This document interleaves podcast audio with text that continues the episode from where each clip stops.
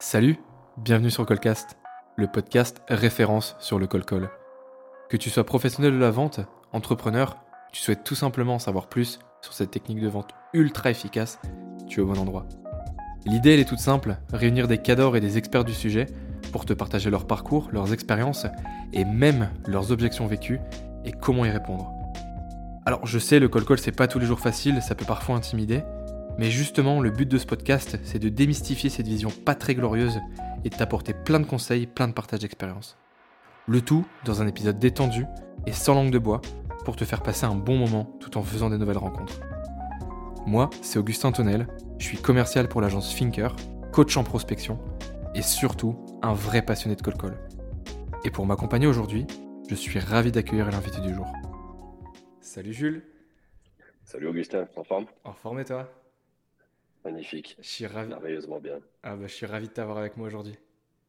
Bah ouais, très content, merci pour, euh, pour l'invitation. Eh bah avec plaisir. T'es le premier invité, euh, euh, pas focus call call, qui va, avec lequel on va pas parler que call call aujourd'hui. Donc je suis trop content de, je suis trop content de t'avoir, trop content d'avoir ton expertise. Tu me fais trop rire sur LinkedIn, je tiens à te le dire aussi. Tu me fais vraiment trop rire sur LinkedIn avec tes commentaires, avec, avec ta touche. Franchement, moi, ça me fait délirer, ça fait vraiment du bien. Bon, bah, je sers à quelque chose, au moins c'est bien. Ouais, c'est ça. Euh, bah, du coup, moi, je te connais parce qu'on a déjà pu, euh, pu échanger à, pl- à plusieurs moments. Euh, Est-ce que tu peux nous parler de toi, s'il te plaît, monsieur Jules Gardère? Ouais, bien sûr. Bah, du coup, je m'appelle Jules Gardner, je suis cofondateur de Scalisia avec mes associés Christian et Benoît. Donc Scalisia, nous, on accompagne des entreprises à se développer dans leur croissance. A plusieurs euh, produits, des produits plutôt pour euh, des early entrepreneurs de 0 à 200 000 et euh, des produits un petit peu plus costauds qui sont les advisory sur des accompagnements pour des boîtes qui font entre 200 000 et euh, 5 millions de, de chiffre d'affaires, parfois plus, ça dépend. Plutôt des boîtes en B2B, mais on a aussi, aussi du B2C. Et là, ben, sur ces trois dernières années, on a développé une méthodologie de croissance qui nous est propre. Donc on n'est pas une boîte qui fait du marketing, qui fait du commerce, qui fait du produit, qui fait des ads ou quoi que ce soit. On fait vraiment de la croissance, euh, qui est une mécanique un peu plus complexe que, euh, que tout ça. Et, euh, et du coup, ben voilà, on a décortiqué un peu plus de, de 400 business aussi qu'on a accompagnés, qui viennent nourrir toujours ben, cette, cette méthodologie et cette, cette R&D, comme on l'appelle chez nous en interne, pour nourrir le modèle.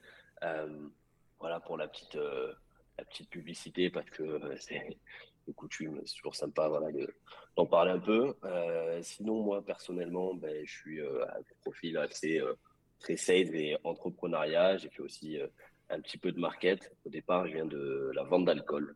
Tout, tout, tout début, ma genèse dans, dans la partie sales. Ok. Euh, quoique, je te dis une connerie. Avant ça, sur la partie sales, j'ai fait de la, de la restauration, qui n'est pas sous-estimée en termes de sales. Parce que tu restes le premier commercial quand, t'es, euh, quand, euh, quand tu fais du service, quand tu es chef de rang. Donc j'ai pas mal bossé en restauration.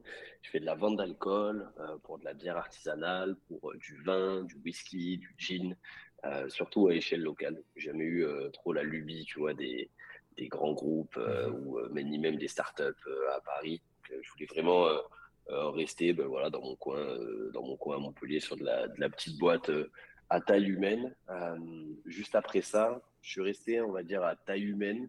Je suis sorti de la vente d'alcool pour aller sur euh, du mobilier, euh, made in France, du mobilier design. Donc là, je vendais des pieds de table en acier. Pas hyper sexy quand, quand je te le dis comme ça. C'est une boîte qui faisait déjà un million d'euros en B2C. Donc en gros, l'idée, ben, tu as t'as un plateau chez toi, une porte, ce que tu veux. Tu veux faire une table, tu veux faire une table basse, une table à manger. Tu viens prendre tes pieds de table et euh, do it yourself, tu vois, euh, tu viens, tu viens, tu viens créer en fait euh, ton mobilier. Donc Mhm. le principe euh, très cool avec un gros essor pendant, pendant le Covid aussi. Et euh, moi, je suis arrivé pour développer la partie B2B. Donc, euh, avec euh, des archivistes, des agenceurs, euh, des ébénistes, des cuisinistes, etc. etc. C'est un marché qui est très gros, euh, puisque partout où tu as des tables, tu as potentiellement des pieds de table. Et, euh, et du coup, bah, voilà, c'était une belle expérience. Ça a duré un an. Et après, euh, après Scalisia, du coup. Ok. Là, aujourd'hui, tu as rejoint, du coup, as rejoint Scalesia à quel âge?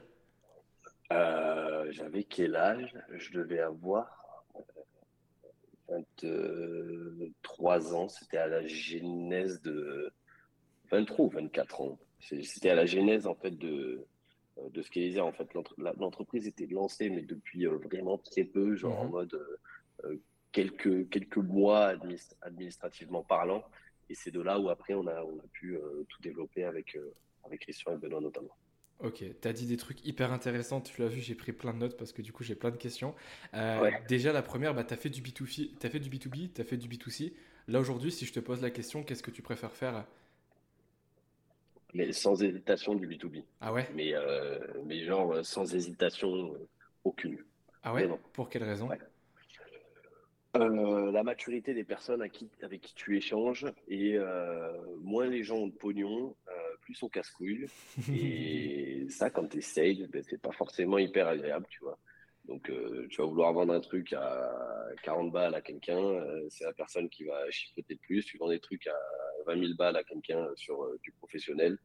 Ben, en général, c'est ceux qui ont le plus de budget qui vont, qui vont chercher moins négocier, tu vois. Mmh Donc, voilà. Et après, ouais, effectivement, tu as, aussi globalement des, des discussions plus intéressantes avec, euh, avec des personnes en B2B, d'autant plus que moi, l'entrepreneuriat, pour le coup, le marketing et la vente euh, sont vraiment des passions depuis, euh, depuis toujours. Donc, j'ai toujours adoré ça, j'ai toujours monté des projets quand j'étais à la fac, chercher à comprendre des trucs, tu vois. J'allais dans un resto, je regardais, putain, pourquoi ils ont fait la carte comme ça, pourquoi ils ont fait ça? Donc, quand j'étais petit, tu vois, je voulais, je voulais comprendre et, et même cet aspect très, très financier, tu vois voulais savoir combien ça coûte, tiens, combien de marge ils pouvaient faire, les prix, les trucs. Enfin, c'est plein de choses qui m'intéressaient en fait depuis toujours. Et, euh, et je sais pas pourquoi je te dis ça, mais du coup, je préfère le, je préfère le B2B. Je préfère le B2B. Et du coup, ça, mm. ça switch sur une autre question. Quand tu as rejoint Skelesia, du coup, quand tu avais 23-24 ans, donc c'était il, y a, mm. c'était il y a combien de temps à peu près? Euh, C'était en 2021. Donc, donc ouais, il y a deux, il y a deux ans. Deux ans et demi, ouais. Ouais, et quand tu les rejoins justement, tu les viens, euh, tu, enfin tu les viens, tu, tu, les, tu les rejoins avec tout ton, tout ton bagage sales, avec cette optique d'apporter justement une touche sales, une, expertise commerciale, ou c'était sur un autre, sur un autre scope? Euh, Non, c'était sur la partie sales. Euh, en gros, moi, c'était vraiment en freelance au début. J'ai rejoint en freelance parce que je voulais faire potentiellement d'autres choses, puis c'était un bon moyen aussi de, de, bien gagner sa vie en tant que sales. Mais mhm quand tu arrives, euh, quand arrives à la genèse de quelque chose, de toute manière, le bagage sales, l'objectif, c'est de vendre. Donc, euh, mhm. tu vois, il y a même pas, on parle pas de directeur commercial, on parle pas de, tout ça. Hein. Là, tu es euh, directeur de toi-même. Donc, ben, l'idée, c'est c'est de, de mettre les mains dans le cambouis un maximum, tu vois. Donc, quelque chose de très opérationnel. Et après, je suis passé en CDI parce que ça faisait un petit moment que, qu'on se qu'on se tournait autour. Puis moi, j'ai j'ai investi aussi à côté dans euh, plusieurs choses et euh, l'immobilier justement en fait partie. Mhm. Et euh, bah, il s'avère qu'en France, quand tu es freelance et que tu veux investir dans l'immobilier, c'est pas toujours le plus pratique, tu vois, parce qu'on te demande 50 ans de 50 ans de bilan si tu veux, tu vas pouvoir faire un prêt, tu vois. Et le CDI était un bon moyen justement de faire d'avoir un effet de levier bancaire. Mhm. Et après, bah, je suis passé euh, associé très rapidement. Et voilà, et puis c'est marrant parce que on savait qu'on parlait de ce terme d'associé. Hier, on a eu un appel avec euh, Christian et Benoît et on dit c'est bon, maintenant on veut qu'on parle de, de cofondateur parce qu'on a fondé le truc. Euh, finalement, on a cofondé le truc ensemble. Donc c'était cool aussi de pouvoir asseoir, euh, asseoir un peu ce, statut, même si ça reste quelque chose de très mmh. mental, tu vois, mais mais ça fait toujours du bien, quoi. C'est cool. Bah ça fait ouais, ça fait le départ ensemble et, et du coup ça me fait te poser une question. Quand tu as parlé de main dans le cambouis, du coup sur des actions bien mmh. bien opérationnelles. Typiquement, t'entends par quoi en fait les actions opérationnelles que tu as mises en place de ton côté? Franchement, au début Ouais, au début, ouais. Franchement, au début, c'était euh, se faire démonter à coup de, de call qui tombait dans, dans l'agenda. Euh, on était arrivé au moment où euh, c'était l'Eldorado LinkedIn, tu vois, en mode like, like et commande, tu reçois ce contenu, tu fais des posts à 2000 likes, 2000 commentaires, visibilité de dingue, du coup, plein de rendez-vous qui commençaient à tomber à droite à gauche. Euh, et qui, qui arrivait en inbound. Et du coup, ben, franchement, les journées, c'était tu prenais des calls, des calls, des calls, des calls, des calls, et voilà.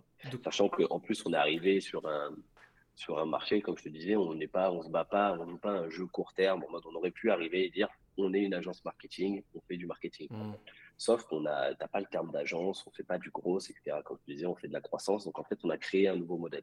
Ce qui fait que quand tu crées un nouveau modèle, bah, tu as un temps d'évangélisation par rapport à ce que tu es en train de, de, mettre en place. Il faut que les gens comprennent aussi ce que tu fais. Donc mmh. soit tu arrives et tu dis, je suis une agence market, mais tu te bats avec toutes les agences market, mais au moins les gens comprennent ce que tu fais. Mmh. Soit tu arrives avec totalement un nouveau modèle, cette idée de catégorie design, donc est designer ta propre catégorie. Mhm. Pour le catégorie design, tu as, pas mal de boîtes qui ont fait ça, des grosses boîtes. Les plus gros exemples de catégorie design, tu as par exemple Apple, tu vois. Apple, ils ont créé leur propre verbatim, ils ont créé leur propre univers. Aujourd'hui, tu n'achètes pas un smartphone, tu achètes un iPhone, tu vois. Mhm. Euh, aujourd'hui, si tu veux brancher ton putain de téléphone euh, Apple, il te faut un chargeur Apple, etc., etc. Donc en fait, ils ont créé la catégorie Apple avec un univers qui fait qu'en fait, oui, ça a pris plus de temps par rapport à l'évangélisation. Mhm. Par contre, moi, demain, je casse mon iPhone. Je ne vais pas chercher pendant 15 ans à comparer avec euh, d'autres smartphones. Il y a tous les smartphones et il y a les iPhones. Airbnb, on fait pareil, avec de l'hôtellerie. En fait, tu ne te dis pas, est-ce que je prends un hôtel ou est-ce que je prends un Airbnb? C'est deux offres complètement différentes. Ils ont réinventé mhm. cette manière-là. Netflix l'a fait avec le multimédia. Tu ne dis pas est-ce que je vais regarder Netflix ou est-ce que je vais au cinéma? Non, ils ont réinventé une manière de consommer le multimédia. Et en fait, du coup, tu as tout ce travail d'évangélisation parce que tu es en train de recréer, tu vois, un nouveau sillon. Et une fois, par contre, que tu es là-dedans, et une fois que tu es assis, tu vois, sur, sur ce truc-là, c'est un jeu à long terme, mais euh, ça peut rapporter très très haut. Mhm. Alors, c'est vrai que là, du coup, vous Skelesia, on le voit, vous avez clairement assis, assis, ouais, vous avez clairement assis votre crédibilité dessus. Euh, sur, sur, justement sur ce, sur ce catégorie design. Mais tu, quand, quand, justement tu les, tu les as rejoints à la genèse, est-ce que ça t'a pas fait peur de prendre ce risque, de rejoindre ce modèle disruptif euh, et de se dire bah, je suis en train de prendre un risque là tout simplement Bah moi ça me plaît. Enfin, franchement, euh, à partir du moment où tu es raccord et que tu comprends au départ, avant ce qu'Elisa, c'était une agence hein, qui s'appelait Grosster. Donc, euh, mhm. on a fait du modèle agence et on en a vu très rapidement les limites, tu vois, et on sait que, voilà, on sait toutes les problématiques qu'il peut y avoir, ce sujet d'externalisation, ce sujet de, tu internalises pas justement les compétences, ce sujet de croire que, que c'est uniquement l'acquisition qui va faire la croissance d'une boîte alors qu'il y a 100 000 trucs mhm. et, et, et, tout ce qui est ensuite, tu vois, dans, dans le modèle agence. Donc, non, à partir du moment où tu es des raccords avec ça. Puis il y a un gros travail de médias, tu vois, aussi qui a été fait avec, euh, avec Benoît. Donc on produit beaucoup de contenu. Et depuis le début, on a décidé d'être une média compagnie. C'est-à-dire Skelésia, il y a le business Skelésia et il y a cette idée de média compagnie, c'est-à-dire qu'on a créé un, média entrepreneurial, à l'instar d'un Brut, d'un euh, Combini ou autre. Ce sont des médias, tu vois, avec une ligne euh, directrice, avec un podcast, avec une newsletter, avec une chaîne YouTube, etc. Ce contenu est 100% gratuit, tu n'as pas besoin de payer, il n'y a pas de barrière tarifaire pour pouvoir, euh, pour pouvoir y aller. Et ça, ça nous a permis justement d'évangéliser un maximum notre modèle, d'apporter un maximum de valeur pour asseoir justement notre crédibilité, comme tu le disais. Et à partir du moment où tu comprends cette chronologie-là et tu fais les choses dans l'ordre et que tu comprends que tu n'es pas en train de jouer un jeu à court terme, mais un jeu à long terme, bah, en fait, forcément, tu enlèves toute cette pression-là parce que c'est tout à fait normal que dans un premier temps, il y ait ce travail mmh d'évangélisation et pas plus que euh, quand tu es dans un SaaS, que tu vas prendre des calls et qu'il va y avoir 10 euh, 000 euh, modifications techniques à faire parce que mmh. tu es sur de l'outil. Là, tu peux rebondir très facilement sur des services, sur ta proposition de valeur et ainsi de suite, tu vois. Tu n'as pas besoin d'un CTO, des devs et de, de, de coûts de développement qui sont démentiels. Mmh. Et alors, hyper intéressant. Et euh, pourquoi moi je, trouve ça hyper intéressant justement que tu viennes mm. sur le podcast et que tu nous partages ton expertise, c'est que souvent, quand justement on veut faire scaler la partie, enfin scaler le chiffre d'affaires, scaler le business, on pense, tu vois, à l'outbound. Vous, de votre côté, vous délivrez tellement de valeur, mais vraiment, tu as parlé de médias, hein, mais vous délivrez une valeur de dingue. Automatiquement, quand on va sur LinkedIn ou même sur, sur, bah, sur YouTube, tu en as parlé mm. aussi, on pense aux, jeunes branches, on pense au podcast aux jeunes branches, on pense à l'intégralité de la newsletter que vous, délivrez contenu sur contenu. Et justement, ce qui vous, a permis de faire scale en fait euh, votre équipe commerciale, mais en fait, je me dis que c'est uniquement l'inbound ou est-ce qu'il y avait aussi une notion d'outbound quand même? Alors, il y a une notion d'outbound qui est arrivée euh, après. Ce qui nous a fait scale l'équipe commerciale derrière, euh, comme, je te le disais, tu vois, il y, a il y a plusieurs mécaniques et plusieurs synergies. L'inbound nous a permis d'avoir des rendez-vous à un instant T, mais derrière ces rendez-vous, il faut qu'ils soient closés, il faut pouvoir générer du bif. Donc, ce qui te permet euh, derrière de générer la scalabilité de ta boîte, c'est surtout de faire rentrer de l'argent. Et mmh. surtout, sur quel business model tu vas pouvoir faire rentrer de l'argent. Donc ça, c'est aussi un espèce de, de, travail qui a été mis en place. Puis après, il y a un autre gros, gros sujet quand tu es, es, sur du service, hein, pour parler de la partie commerciale, c'est comment tu vas décorréler la vente du vendeur. Il y a beaucoup d'agences, et je pense le plus gros problème, tu vois, dans le service, c'est que soit tu as un fondateur qui vend et qui vend à la force du poignet parce que justement il a une expertise qui est hyper pointue parce que c'est lui qui a fondé la boîte mhm. et du coup il arrive à vendre même si c'est pas un commercial. Soit tu as des chefs de projet qui vont vendre parce que les chefs de projet sont experts et que du coup bah, en fait ils vont commencer à travailler tu vois pour, pour les personnes pour pouvoir pour pouvoir vendre, sauf que c'est toujours pas des commerciaux et qu'il y a un vrai sujet de rentabilité si tes chefs de projet sont en train de vendre. Et le plus compliqué, c'est d'aller décorréler ça et en fait de pouvoir mettre en place un process commercial où tu vas pouvoir onboarder quelqu'un qui n'est pas forcément un gros marketeur, qui n'est pas forcément un expert de la croissance ou un entrepreneur, mhm. mais qui va être capable de comprendre justement et d'avoir cette vision à 360 entrepreneuriale sur un modèle que tu vas onboarder pour le faire scaler. C'est ce qui se passe dans des grosses boîtes, tu vois, comment des BCG, des McKinsey, etc. arrivent à avoir des milliers de consultants. Mais en fait, ils ont tout templétisé, ils ont mis les frameworks, tu vois, ils ont fait comprendre sur des business units à euh, des consultants, à des commerciaux, etc. Comprendre ce modèle-là, des spécialisations avec des expertises métiers, tu vois. Mhm. Et derrière, ils ont été capables de mettre at scale grâce au process. Mais tant que tu n'arrives pas à mettre ton processus commercial, le problème, c'est que comme le founder n'est pas un commercial mhm. et qui ne vend pas grâce au process commercial, mais grâce à son expertise, c'est là où il y a... et eh ben, en fait, c'est compliqué de pouvoir le répliquer, tu vois. Mhm. Donc, c'est vraiment ça, plutôt, qui a fait qu'on a pu scaler le pôle commercial plutôt que uniquement l'inbound. Et l'inbound, bien évidemment, a permis par contre de venir nourrir une machine commerciale derrière. Et, euh, mais c'est plus euh, l'huile du moteur, tu vois, que le moteur en lui-même. Ouais, c'est le process bien rodé qui a permis de dupliquer en fait. Exactement. Ok. Et là aujourd'hui sur l'équipe commerciale, vous êtes combien chez Scalesia? On est 8. On est 8. Et c'est toi du coup qui a mis en charge tout le process en fait pour faire scaler l'équipe commerciale, c'est ça? Ouais. Moi j'ai trois, j'ai trois pôles, en gros, dans le pôle commercial. Il y a un pôle avec les business stratégistes. Donc, les business stratégistes, c'est l'équivalent des closers, mais avec une dimension vraiment stratégique. Ils vont euh, euh être capables, en fait, de s'imprégner de n'importe quel projet euh, entrepreneurial et derrière d'aller proposer euh, des recommandations, des roadmaps, ainsi de suite, mhm. pour pouvoir faire scaler les clients qui derrière, bien évidemment, est repris par nos advisory ops, qui eux vont vraiment dérouler la méthodologie Scalisia et qui sont hyper, hyper, hyper sharp là-dessus. Euh, il y a une deuxième partie avec les 7 heures SDR, donc 7 heures full LinkedIn euh, à l'écrit, qui est là pour faire le pont un peu entre le média et la partie commerciale, engager des conversations avec les gens, voir s'il y a potentiellement un besoin et caler des découvertes avec euh, des business stratégistes. SDR qui va vraiment travailler la partie outbound du coup, call mailing, call call, vocal et, et LinkedIn outreach. Là vraiment c'est un truc hyper à froid et après, il y a une partie, une partie account management euh, qui est ben, comment, en fait, une fois que les clients sont chez nous, comment on fait en sorte que ça va upsell, comment on fait en sorte qu'il y mhm. ait de la rétention, etc., etc. Donc, en gros, si tu regardes, si tu découpes ça, il y a trois grands principes pour faire scaler un pôle commercial. Le premier, comment tu vas faire en sorte euh, d'avoir des rendez-vous.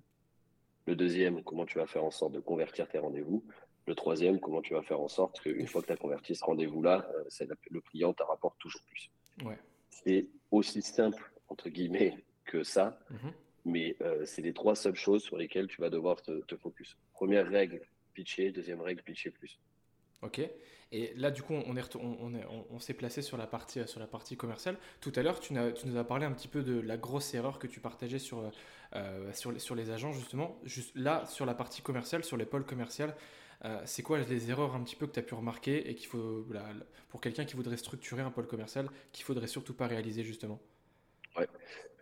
Euh, la plus grosse erreur, je pense que c'est décrocher euh, trop rapidement du closing. C'est-à-dire dire, OK, moi, ça me casse les couilles de prendre des appels, je vais prendre un sales et je vais y aller. Ou alors, j'arrive pas à prendre des appels, donc je vais commencer à externaliser, tu vois. D'accord. Et ça, tu as beaucoup d'entrepreneurs qui vont faire ça. Le problème, c'est que quand tu développes un, un pôle commercial, et que tu prends des appels au départ, ben, tu développes pas que le pôle commercial, mais tu développes des synergies entre le pôle commercial et le produit. Étant donné que tu es sur le terrain, c'est toi qui vas voir les objections, les problématiques clients, euh, peut-être les remontées à faire pour le produit et ainsi de suite. Et en tant qu'entrepreneur ou directeur commercial, si tu veux créer ton pôle, tu es obligé de t'imprégner de tout ça. Parce mhm. que si toi, tu n'es pas capable de vendre ton propre produit, en fait, personne d'autre sera capable de le vendre pour toi. Ou alors, il sera capable, mais ça reste quelque chose, c'est un pansement, tu vois, sur, sur une hémorragie. Mhm. Donc, ça, euh, vraiment, première grosse erreur, décrocher trop rapidement euh, du pôle euh, du, du, closing. D'accord. La deuxième erreur qu'il peut y avoir, c'est de ne pas documenter ce qui va se passer, de ne pas traquer ses résultats plus rapidement, au plus rapidement tu vas mettre un système de tracking et de monitoring justement de ta data, au plus tu auras un historique sur la data et au plus tu seras euh, bon pour aller prendre des décisions et comprendre ce qui fonctionne et ce qui ne fonctionne pas. Et tu vas t'appuyer justement sur quel KPI dans cette, sur cette partie-là? Ben, Tu vas t'appuyer sur, euh, par exemple, du no-show, sur euh, ton mhm. taux de closing, sur ton taux de qualification, etc. etc. sur le taux de rebooking post-no-show. Par exemple, tu ne vas pas traiter de la même manière les problématiques de no-show mais pure no-show, c'est-à-dire j'ai plus, euh, je, je, ne me présente jamais, à, à une problématique de replanification de rendez-vous mhm. et à une problématique de non-qualification.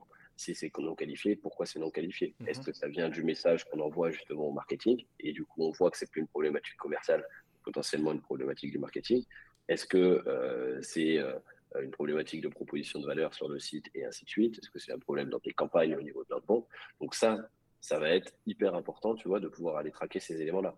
Derrière, aller traquer euh, ton closing. Donc, euh, pourquoi je performe, à quel moment, comment je vais, à chaque fois que je vais faire une micro-modification, je vais me focus sur cette modification. Est-ce que tel pitch fonctionne bien, mieux, moins bien? Mhm. Là, tu vas avoir un tracking très quantitatif au niveau du closing, mais tu vas avoir un tracking aussi qualitatif, qui est un ressenti sur le call, comment la personne le perçoit. Mhm. Et euh, hyper important et très peu de gens le font, euh, traquer tes objections avec une fréquence au niveau de tes objections. C'est-à-dire, je sors de mon appel, quelle objection j'ai eue?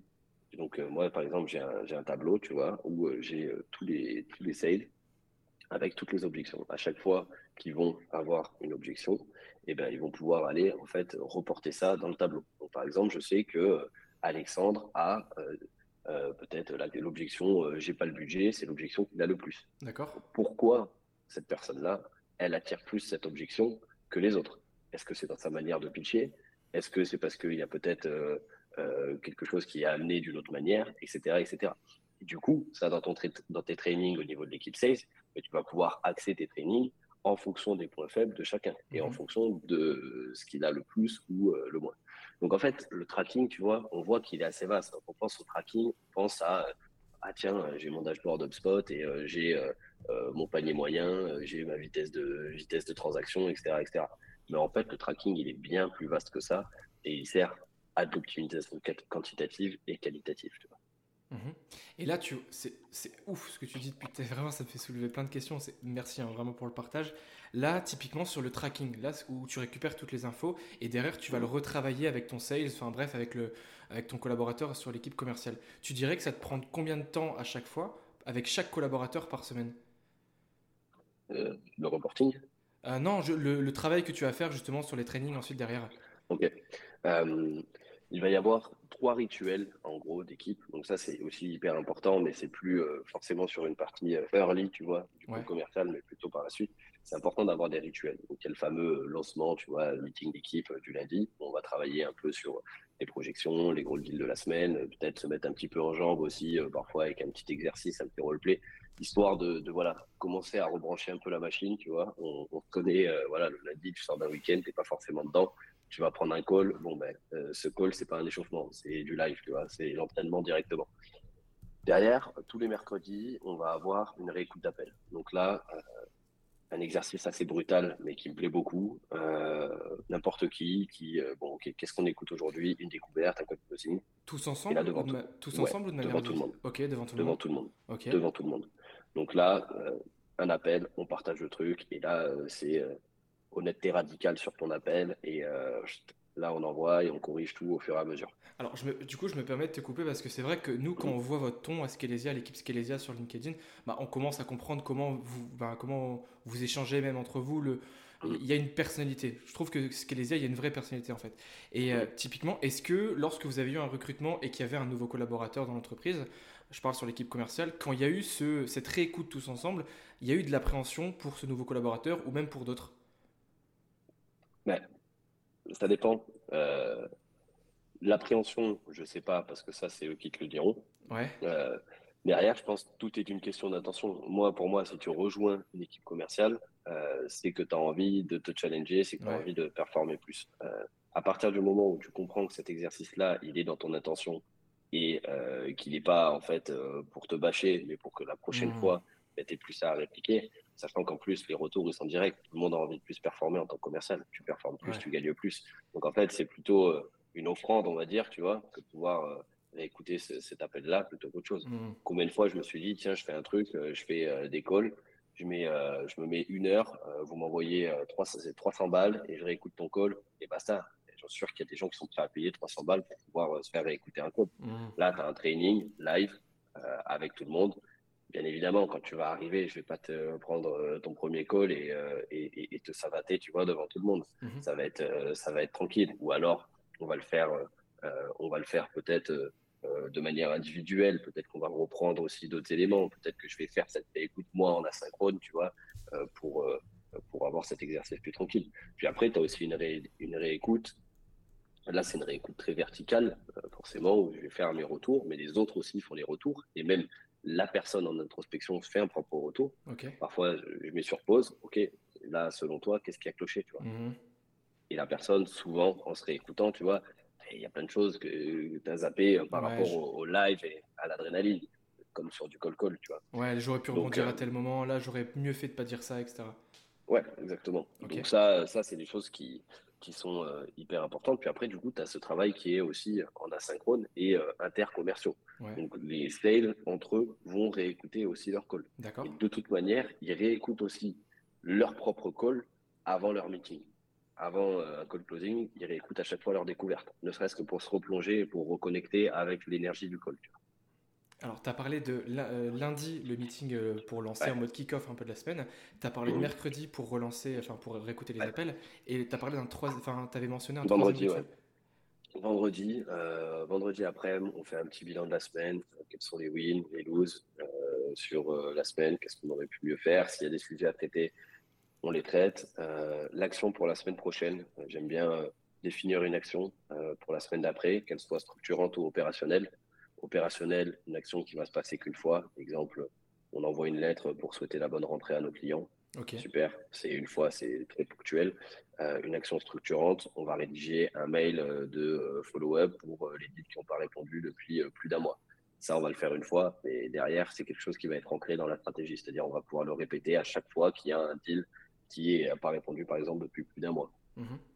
Donc là, euh, on va pouvoir, à travers ces, ces- ces micro-actions, toutes les semaines, en fait, euh, avancer et aller dans le, dans le bon sens. Dans cette idée, pas de faire bien, mais de faire mieux, en fait, euh, chaque semaine. Mhm. Ça, je vais pouvoir l'opérationnaliser avec, euh, avec le team lead, parce que moi, j'ai pas forcément toujours le temps, tu vois, vu qu'il y a le pilotage du pôle, mais il y a aussi le pilotage de la boîte au global. Ouais. C'est aussi euh, un peu ce truc euh, schizophrénique, tu vois, d'être cofondateur et, euh, et, et head of sales. Ouais. tu dois forcément encore plus toucher à tout que juste un head of sales.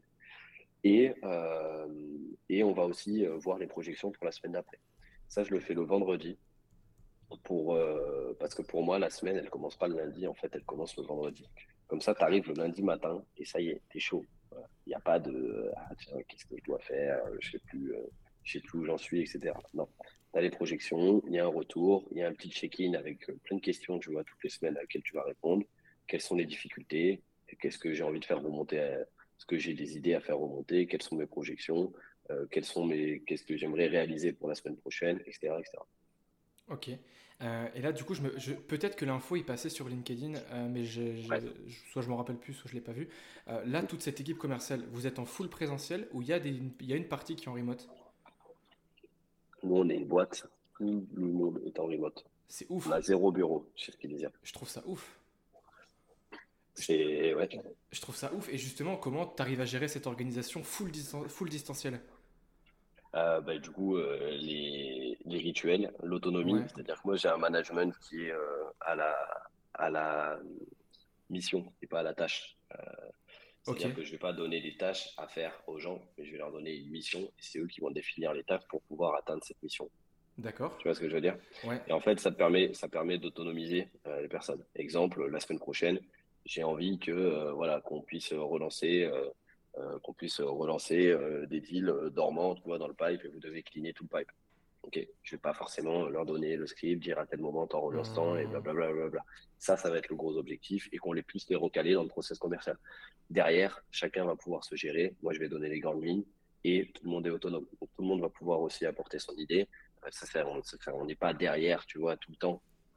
Mais euh, je, je, je peux jeter un coup d'œil grâce au rituel, tu vois, à ce qui est en train de se passer. Ouais. Et, euh, et derrière, ben, en fait, c'est euh, éduquer, entre guillemets, bien que c'est pas forcément euh, de l'éducation, mais insuffler une culture d'entreprise qui est autour de la responsabilisation, de l'autonomie, tu vois, et pas du micromanagement ou de la micro-tâche Ouais. sur une action très spécifique, tu vois.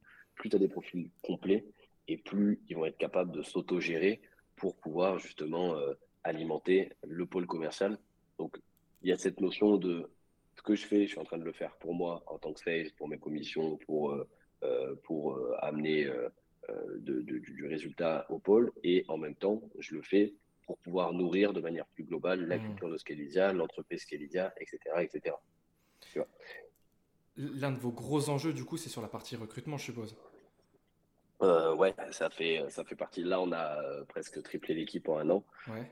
Donc, euh, on l'a ouais, un peu plus que doublé euh, en un an. Donc, forcément, il y a eu euh, beaucoup, beaucoup, beaucoup, beaucoup d'arrivées. Euh, c'est un vrai sujet, le recrutement, mais très cool. Enfin, genre, je te dis très cool. Là, c'était vraiment genre une virgule parce que j'ai reçu un appel en même temps. Du coup, ça m'a complètement coupé dans la phrase. Du coup, je t'ai balancé un très cool en plein milieu de, de phrase. Mais du coup, ouais, non, le recrutement, c'est un vrai, vrai sujet, surtout sur la partie commerciale. Euh, c'est là où il faut travailler à la fois ton process de recrutement avec différentes étapes où tu vas venir valider différents éléments à différentes étapes du process de recrutement Ouais, et surtout derrière préparer ton onboarding pour que la personne soit la plus opérationnelle possible.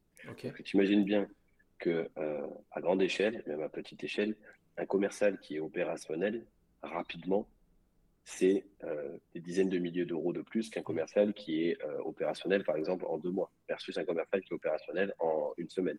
Parce que plus vite il prend des appels et plus vite il commence à te rapporter de l'argent. Mhm. Et le delta entre deux commerciaux, il peut être énorme. Ça, c'est un process de recrutement qui est merdique.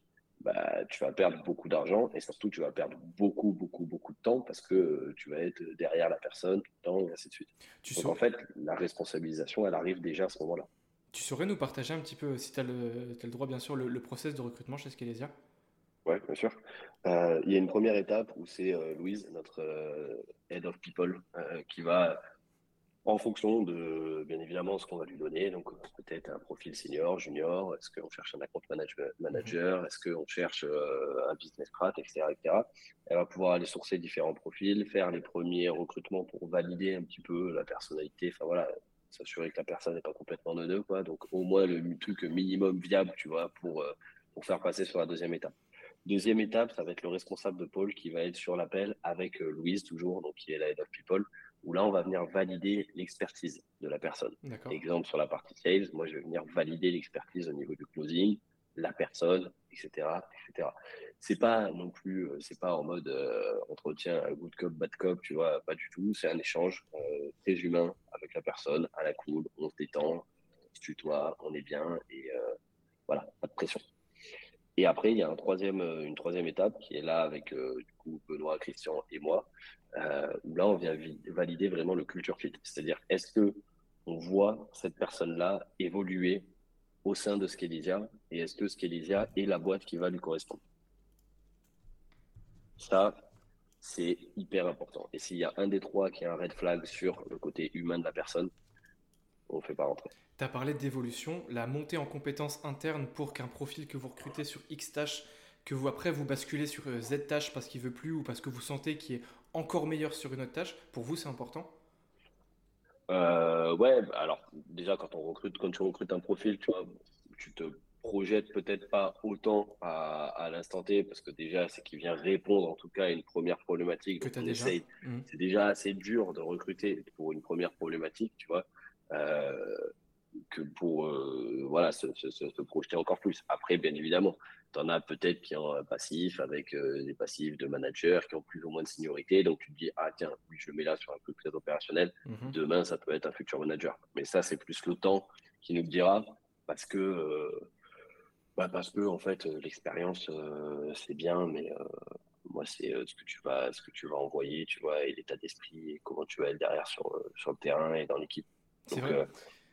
À, chaque fois, j'aime bien poser la question aussi. Tu sais, on parle souvent de soft skills, hard skills, donc savoir-faire, savoir-être. Toi, typiquement, bah, de ce que je comprends, c'est clairement le savoir-être, toi, sur lequel qui va vraiment t'importer. Tu vas t'appuyer pour ton équipe commerciale, tu vas t'appuyer sur quelles compétences et quelles qualités de savoir-être euh, Alors, il va y avoir, il va y avoir plusieurs, euh, plusieurs choses. Il va y avoir un petit peu de savoir-faire, forcément. Euh, Logique, ça c'est sûr. Là, ça c'est normal. Sur le savoir-être, sur la partie commerciale, la posture, hyper important. Est-ce que tu es hésitant dans le ton de ta voix? Est-ce que je te pose une question un peu tendue, euh, tu commences à, tu commences à me répondre euh, en turc et après euh, tu reviens sur le français parce que parce que parce que c'est compliqué et que tu commences à tourner en rond, tu vois? Donc ça, ça, ça très rapidement en fait tu le vois, tu vois. Il y a un côté très instinctif en fait. C'est pas des cases à cocher, mais c'est de l'ordre du ressenti. Donc je fais confiance à à mon ressenti par rapport à ça, parce que j'ai pu côtoyer pas mal de gens dans euh, du fait de, de, de, de, comment, comment j'ai grandi, dans quoi j'ai évolué depuis euh, que je suis petit, etc. Du coup, d'instinct, j'ai un ressenti qui est plutôt bon avec bon ou pas bon, tu vois, avec les personnes. Et, euh, et ça, bah, en fait, c'est des choses qui sont très intangibles, hein, surtout pour, pour un commercial. Ça peut être la tonalité, ça peut être la posture, ça peut être la manière d'être, la manière de répondre. Ça peut être aussi des tests, tu vois, sur son passé, tu vois, comment ils ont réagi dans telle telle situation. Ça peut être, tiens, je vais te lancer un roleplay là comme ça pendant le call, comment ça réagit, tu vois. Mhm. Euh, ça, hyper important. Moi, ce que je trouve ouf, et je crois que tu viens de le dire, c'est que du coup, là, avant Skelesia, tu n'avais pas encore d'expérience en tant que euh, manager commercial, c'est ça? Euh, en tant que manager commercial, non. En tant que en création de, de, de pôle de stratégie commerciale et ainsi de suite, oui en management commercial à proprement parler, en mode une équipe de 10, euh, de 10 commerciaux, non. Ok, et du coup, tu as appris sur le tas, c'est ça? Euh, Ouais, j'ai appris sur le tas. Après, j'avais déjà managé dans la restauration. Ouais, tu as parlé de chef de rang, c'est ça? Ouais, euh, ouais, et même chef de salle, etc. Donc, ça, j'avais déjà, déjà managé, j'avais déjà pu, après, gérer voilà, des projets. J'ai fait un master 1 en management et direction d'équipe commerciale, un master 2 business development. Après, je te rassure, euh, je pense que j'ai appliqué à peu près zéro truc de ce que j'ai appris euh, à ce moment-là. Donc, euh, euh, c'est pas c'est pas là où tu apprends le truc.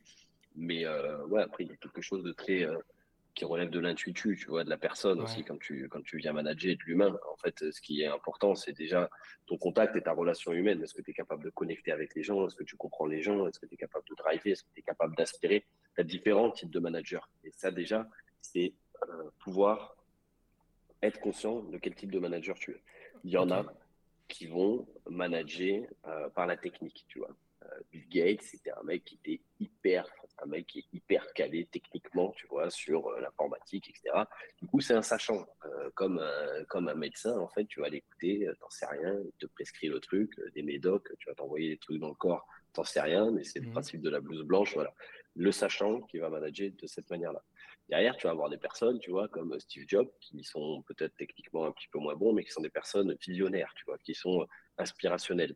Donc, en fait, ça va être plus des référents en termes d'énergie qu'ils vont pouvoir transmettre aux gens, plus qu'en termes de technique. Et ça, pas, il, faut, il faut pouvoir identifier aussi ces personnes-là au sein de ton équipe, qui sont plus des personnes qui ne sont pas forcément techniquement excellents, mais qui sont des moteurs pour l'équipe parce qu'ils sont inspirationnels et qui mhm. sont capables d'insuffler une dynamique. Dans une équipe de foot, le capitaine, c'est pas le meilleur joueur. C'est celui qui sait pousser l'équipe derrière. Voilà. Mhm. Par contre, il y a d'excellents joueurs qui vont pouvoir être des référents techniques, qui vont pouvoir être des supports à des moments pour que tu puisses t'appuyer, pour qu'ils puissent te faire monter en compétences. Par contre, est-ce que c'est forcément des très bons managers ou pas? Non. Hmm. Tu vois, c'est le syndrome de l'expert. On a tous lu d'excellents profs, tu vois, qui peut-être n'étaient pas les meilleurs techniquement dans leur sujet, mais qui étaient capables de te raconter des histoires et de transmettre. Et tu as le syndrome de l'expert, où les mecs sont tellement bons dans leur truc qu'il n'y a que eux qui comprennent ce qu'ils sont en train de raconter, et qui sont incapables d'apporter de la pédagogie. Alors que techniquement parlant, ces personnes-là sont excellentes. Hmm. Donc ça, il faut pouvoir l'identifier. Et toi, en tant que manager, tu dirais que tu es quel type de manager, justement? Enfin, manager slash head of sales Est-ce que tu n'es pas juste un manager? Je, je pense qu'il y, y, a deux choses. Moi, j'ai décidé de prouver par la technique avant de passer euh, manager. C'est-à-dire qu'avant de passer manager, j'ai closé pour un million en un an, tu vois, avant de, de, de, de passer, euh, de passer sur quoi que ce soit. J'ai toujours gardé, tu vois, euh, des appels une fois que je suis passé en manager. Donc, en fait, je voulais même pas que ça, ce soit un sujet. Est-ce que techniquement, je suis là ou je suis pas là? Ou est-ce que théoriquement, il faut pas qu'il faut plus qu'il y ait des trucs à prouver, tu vois. Et hmm. manager, c'est aussi une légitimité qu'on t'accorde. Tu t'accordes pas une, légitimité à manager. Soit les gens te l'accordent, soit ils te l'accordent pas, tu vois. Donc ça, au moins, c'est réglé. Et derrière, ben, j'essaye d'être le plus inspirant possible, tu vois, en essayant de documenter un maximum de choses, en essayant aussi d'être là en support et euh, euh, d'aider les personnes. Donc euh, je sais pas, peut-être un, peut-être un mélange, euh, peut-être un mélange des deux, tu vois. Euh, euh, un technicien, mais technicien, mais qui essaye, qui essaye d'aspirer, d'aspirer un maximum par, par ma personne, par la dynamique, par mmh. le fait d'être, d'être moteur, tu vois. Mais comme je te disais, c'est, quelque chose qui est, qui est très intuitif, tu vois ça tu, tu vas pas dire ouais putain je suis un mec euh, je suis un mec euh, hyper inspirant euh, tout le monde me suit etc tu vois. Tu le sens voilà. Tu le sens tu le sais. En fait à un moment il faut être capable aussi de conscientiser ce truc là tu sais si quand tu rentres dans une pièce il se passe quelque chose. Tu sais si de manière générale dans ta vie mais pas que dans le management les regards sont portés sur toi si t'es quelqu'un de drôle pas drôle etc ça tu il faut le conscientiser. C'est un truc euh, dire oh non mais j'en sais rien mais tu peux pas dire que je suis comme ça. Moi euh, j'en sais rien c'est à toi de me le dire et tout. Tu vois ça c'est un truc de mec à la con euh, qui, fait trop le beau tu vois. Et ça c'est insupportable en fait. C'est insupportable parce que les gens savent très bien comment ils sont sauf qu'ils veulent pas se le dire et d'autant plus d'autant plus en France. Putain, mais heureusement que tu as des qualités heureusement qu'à un moment tu vas capitaliser dessus et basta c'est bien pour toi tu vois. Mmh derrière tu as aussi peut-être des gros défauts et ben, c'est pas grave. Et enfin, soit, soit, tu soit effaces, soit tu fais monter tes points forts, soit tu effaces tes points faibles. Voilà. Mmh, ouais, carrément. Et tu vois, sur la, sur la notion de recrutement, on entend, on entend très souvent euh, que parfois une erreur de recrutement, ça peut être dévastateur pour une boîte.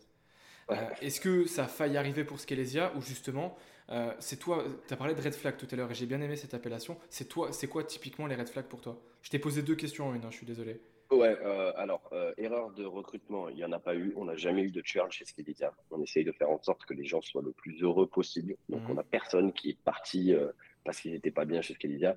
Il y a eu une personne qui bossait à l'admin, mais c'était pour une reconversion, genre en mode, elle, voulait lâcher en gros l'admin parce qu'elle voulait plus de temps, mais elle était hyper bien chez Skedetia. Et encore, c'était pas un CDI. C'est pour ça qu'elle était en freelance. Elle bossait avec d'autres boîtes et tout. Et c'est que elle avait trop de boîtes avec lesquelles elle bossait, du coup c'était compliqué. Euh, mais fait toujours euh, partie de la famille.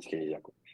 Euh, et la question, un red flag pour quelqu'un qui est quelqu'un qui est nocif pour l'environnement dans lequel dans lequel il évolue. Tu vois. Donc quelqu'un qui va être nocif pour la boîte, on va sentir qu'en fait la personne n'est pas faite pour être là. Tu vois, un peu comme dans une bande. Ben, il y a ce truc voilà très tribal tu vois et ce truc d'appartenance tu vois est-ce que la personne elle est là elle sent qu'elle évolue Est-ce que ça crée des histoires pour rien? Est-ce qu'il y a un fit humain ou pas? Au départ, on se, on peut décrivait un peu comme une bande de potes. Donc pour nous, c'était une bande de potes d'Elysia et l'idée c'était de scaler cette culture en bande de potes et cette culture d'entreprise qui est obligée de se diluer grossit, forcément plus ça se dilue. Mhm. Et en fait, c'est passé un truc très magique, c'est que cette culture bande de potes est restée. Puis après, on s'est reposé la question, est-ce que finalement on est une bande de potes? Oui, mais il manque une dimension dans le côté bande de potes, qui est le côté performance. Puis du coup, on s'est redéfini en équipe de sport. Parce qu'une équipe de sport, tu as ce goût de la bande de potes, mais tu as surtout ce goût aussi pour la performance. Tu vois. Mmh. Et on trouvait que ça définissait mieux finalement ce sujet-là pour une entreprise que euh, juste la bande de potes, tu vois, qui est euh, un peu un écosystème comme ça qui, qui se crée. Et on s'est reposé la question aussi, tu vois, tu as beaucoup de boîtes qui définissent leur valeur d'entreprise dès le départ. En mode, euh, on est trois associés, on est trois cofondateurs, nos valeurs d'entreprise, c'est ça, et on veut que ce soit ça, voilà notre vision, notre mission, nos valeurs. Super. Sauf qu'en fait, une entreprise, c'est un organisme qui est vivant. Donc, c'est-à-dire que tes valeurs à euh, quand tu es 3 et quand tu es 10 et quand tu es 15 et quand tu es 20, voilà, ça évolue. Donc en fait, est-ce que c'est prescriptif ou est-ce que ça doit être rétroactif, tu vois, ces valeurs? Est-ce que tu dis ma boîte, elle va être comme ça et qu'est-ce qui se passe? Parce que de toute façon, tu vas mettre, quand tu mets 20 personnes ensemble euh, qui sont humains, il se passe des choses, tu vois. Et du coup, ça va bouger. Donc l'idée, c'est plutôt de se dire à l'instant T, quelles sont nos valeurs? Qu'est-ce qui ressort le plus, tu vois? Donc on a fait cet exercice-là aussi avec les gens. Pour vous, Scalésia, c'est quoi? Et du coup, on a redéfini le système de valeurs Scalésia en fonction de l'évolution de la boîte. Plutôt que d'avoir un truc très prescriptif, honnêteté, machin, machin, machin. Et tu prends des gens, allez, toi, tu vas être honnête. Ouais, je vois. Tu vois? C'est un peu bullshit, je trouve. Et du coup, euh, cette réflexion a été pas mal aussi pour remettre au diapason un peu le, les valeurs et la cohésion. Et sur la notion justement de performance, tu as parlé de bande de potes. Euh, est-ce mm. que, euh, comment tu viens placer la frontière entre bande de potes, mais à un moment donné, il faut quand même aller chercher du bise? Ouais. La responsabilisation et l'autonomie que les gens ont. C'est-à-dire, tu es en full télétravail, on a congé illimité aussi. Donc, tous nos employés ont congé illimité aujourd'hui. Ils font ce qu'ils veulent, euh, si ce n'est qu'ils doivent nous prévenir avec, enfin, il y a un préavis forcément, et que ça doit être validé par le manager pour pas que ça mette dans la sauce euh, d'autres mmh. personnes. Mais euh, au-delà des 25 jours de congé payé, tu vois, ils peuvent prendre ça. Et pareil, si tu dois aller déposer ton gamin à l'école ou un rendez-vous chez le pédiatre ou quoi que ce soit, tu t'organises et tu fais ta journée. Et en fait, le fait d'avoir cette autonomie-là, ben, résultat, en fait, ils n'ont pas de, de, de, de, sentiment, tu vois, de, d'oppression et tout. Et en fait, euh, il y a une réciprocité aussi qui se crée. Et, euh, et tu t'organises comme tu veux en fonction euh, de ton énergie haute, ton énergie basse, à quel moment tu es le plus productif. Et l'avantage du télétravail, c'est que tu vois très rapidement ceux qui bossent et ceux qui bossent pas. Si je prends un exemple, j'en ai vu hein, des gens qui s'agitent avec des dossiers sous le bras pendant 15 ans, tu vois, toute la journée, de 8h à 20h, ils dans les couloirs comme ça avec des petits dossiers dans tous les sens. Et en fait, ils sont tellement dans la forme de voilà, regardez, moi je travaille, regardez, je suis en train de bouger partout, etc., que finalement ils sont en train de bouffer complètement le fond. Tandis que le télétravail, c'est complètement l'inverse. Étant donné qu'il n'y a pas la forme, vu que moi je vois pas si tu es en train de bosser ou pas, tu pas devant moi, tu pas dans des bureaux. Donc en fait, les gens sont 200% focus sur le fond, tu vois. Et derrière, la seule chose qui va te permettre d'apprécier le travail de quelqu'un, ben, c'est le fond. Mmh c'est pas la forme. Ouais, je suis d'accord. Tu vois, et il n'y a qu'en France où euh, euh, si, tu, si tu arrives après 8 heures, oh là là, euh, t'es un lève tard. Si tu pars après 16 heures, si tu pars avant, avant 16 heures, oh là là, t'es un branleur. Dans des pays, dans d'autres pays, tu vas en Allemagne, tu es encore après 16 heures au boulot, ils te disent mais qu'est-ce qu'il y a, qu'est-ce qui se passe, t'es es malade, il y a un problème. Parce qu'en fait, si tu es encore après 16 heures au boulot, ça ne veut pas dire que tu es un branleur, ça veut dire que tu n'as pas réussi à faire les tâches qu'on t'avait données dans le temps imparti. Donc tu vois la différence de vision. Et en fait, ça, c'est un truc, tu vois, cette question-là, tu la poserais même pas sur un podcast, je pense, en, ah Allemagne, ah parce que c'est ancré dans nos têtes. J'avais été, euh, j'avais été plein, plusieurs années d'affilée en Allemagne et la culture là-bas est totalement différente pourtant, alors que c'est un pays ah européen. Tu vois. Typiquement, rien que sur le sport, là on dévie un petit peu, mais rien que sur le sport, eux, dès le, dès le collège, en fait, euh, ils ont cette culture de dès l'après-midi, en fait, ils travaillent pas parce qu'ils vont faire du sport, tu vois. Donc eux, 16h, c'est un 19h pour nous, tu vois. C'est normal. Est-ce qu'ils sont moins bons, tu vois? Il me semble, il me semble pas. Il y a quand même des plutôt des bons résultats dans les hmm. pays scandinaves, c'est pareil. Est-ce que euh, ils sont moins bons? Non. Par contre. Est-ce qu'ils ont beaucoup moins d'heures de cours et est-ce qu'ils euh, sont contents euh, d'aller au travail? Est-ce qu'ils sont heureux? Globalement, j'ai l'impression quand même que plus, euh, ah, ouais, plus qu'en France en tout cas, tu vois. quand je croise des gens en France, j'en vois pas beaucoup qui sont là. Ouais, putain, moi je suis hyper content, tu vois, de là où je bosse, de ce que je fais et tout. Je, vois, je vois que le temps file, du coup, je vais pas j'ai pas envie trop, trop de dépasser, j'ai encore deux petites questions. Mhm. Euh, là, typiquement, euh, sur la, toujours sur la partie commerciale, euh, sur la notion d'incentive, sur la notion quand tu vas placer des objectifs et ensuite les récompenser avec un variable. Toi, tu t'appuies justement sur quel KPI, sur quel, sur quel résultat en fait? Ça dépend pour qui. Pour les closers, ça va être le, le, montant closé et plus particulièrement le montant collecté. C'est-à-dire quelqu'un qui a closé pour 100 000 euros euh, mais qui a fait que des paiements six fois, et euh, quelqu'un qui a ah closé pour 5, 70 000 euros, mais qui a, fait, euh, qui a réussi à récolter que du one-shot, l'argent sur le compte, c'est pas le même. Donc, comme tu es payé en fonction de la récolte, il faut vraiment faire une différence entre le taux de closing et le taux de collection, le taux de transformation et le taux de collection, qui est très différent. Et du coup, c'est les métriques tu vois, qui sont importantes à aller voir. Pour euh, quelqu'un euh, sur l'outbound, donc call call typiquement outbound, ça va être euh, le nombre d'entretiens découvertes qui ont été bookés et qui sont passés en R2. D'accord. Le nombre d'entretiens découverts qui sont qualifiés. Voilà. Ça, je vais me, pencher là-dessus. Plus une commission si en plus ça va au bout. Mhm. Et euh, pour le setting, c'est un nombre de rendez-vous euh, bookés qu'il va y avoir un objectif, mais derrière la commission, elle va pas être sur le nombre de rendez-vous bookés, mais elle va être sur ce qui est closé par rapport au setting. D'accord. Qui va prendre une commission. Et euh, sur la compte management, ça va être sur euh, une commission sur les actions et la rétention. Ok, alors hyper intéressant la notion de d'argent collecté et d'argent closé. ça, pour le mhm. coup, c'est la première fois que je l'entends et je trouve ça hyper smart. Euh, mais c'est vrai que c'est la première fois que j'entends. Et euh, du coup, bah, je, te pose ma, j'ai encore deux petites questions. mais, parce que ça en a encore soulevé une. Mais là, typiquement, tu en, as parlé tout à l'heure sur ta casquette de Head of Sales et ta casquette de quoi, enfin, d'associé. Ouais. Euh, ça te fait des semaines de combien d'heures? Franchement, ça va. Franchement, ça va? Ça va. Mais, J'essaye de m'organiser.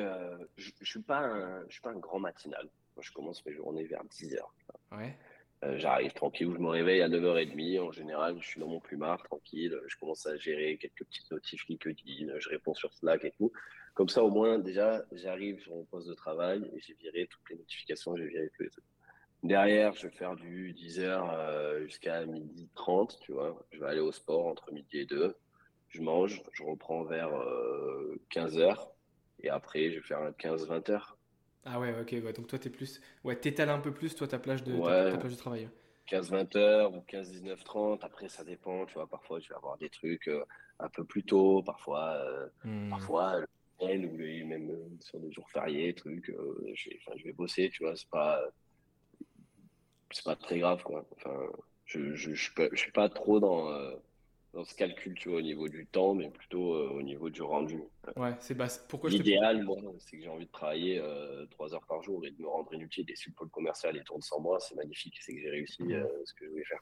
Ah, je te posais surtout la question pour voir comment tu t'organisais parce que bah, tu avais vraiment deux casquettes différentes, tu vois, et pour voir comment tu t'organisais. et la dernière question, après, parce que là on arrive au bout du temps et j'ai pas trop envie de. Ouais. Déjà, ton temps est ultra précieux.